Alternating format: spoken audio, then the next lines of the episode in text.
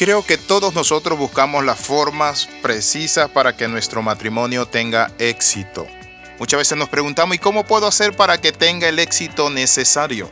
Hoy vamos a compartir algunos secretos muy importantes para que su matrimonio sea un matrimonio grandioso, maravilloso, pero también que trasciende en las dificultades y en las luchas de la vida. En 1 Corintios capítulo 13, verso 4 dice, el amor es sufrido, es benigno, el amor no tiene envidia, el amor no es jactancioso, no se envanece. Cuando hablamos del amor tenemos que entender que hay mucha gente que está tomando el amor como algo simplemente romántico, de besos, abrazos, de sentimiento, de emociones fuertes, pero no es así. ¿Por qué? Porque el amor es sufrido. ¿Qué significa esto? Que el amor, cuando uno ama o cuando está el amor, hay sufrimiento, pero se tiene la capacidad de resistir las pruebas, las luchas, los embates de la vida. Es sufrido porque también sufre por la persona que ama. Es decir, no es que es sadomasoquista, no significa eso que es masoquista. No, no, no, no, no. El amor sufrido es aquel que pone su empeño, su corazón, todo para que crezca y se desarrolle. Entonces hay algunos secretos, algunos principios que queremos compartir. Por eso la Biblia nos dice a nosotros que el amor es benigno. ¿Y qué significa esto de benigno? Que es bueno. Entonces para que el amor sea sufrido, sea benigno, sea bueno, uno de los elementos importantes es pasar tiempo juntos. De eso se trata el amor. Se trata de convivir, de compartir. Hay muchos matrimonios que fracasan porque no tienen el tiempo. Todo el día están trabajando y cuando llegan a la casa cada uno agarra su celular, su televisión, su periódico, se va a jugar con sus amigos, etc.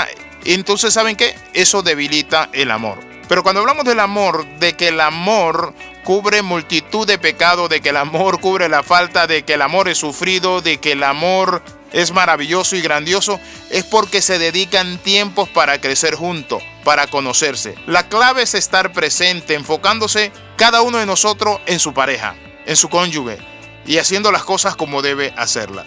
El segundo principio es escucharse y apoyarse. ¿Qué significa esto? Que es esencial aprender a escuchar activamente. Muchas veces parecemos loro hablando, discutiendo, no dejamos al otro. No, es importante que nosotros escuchemos.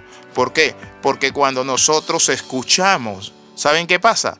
Actuamos como los sabios. Cuando escuchamos, vemos las causas, los motivos, escudriñamos, sabemos si no tenemos la razón. Pero no se trata de la razón, se trata de que nos escuchemos mutuamente, nuestros anhelos, deseos, percepciones, porque lo que yo percibo, quizás usted no lo percibe, pero hoy quiero decirle esto, cuando nos ponemos a dialogar, entonces podemos tomar ese sentido de unidad y tomar esos dos elementos de percibir e interpretar. Bendito sea el nombre del Señor. El tercer elemento que le comparto es, sean agradecidos y exprésense en su gozo, su gratitud.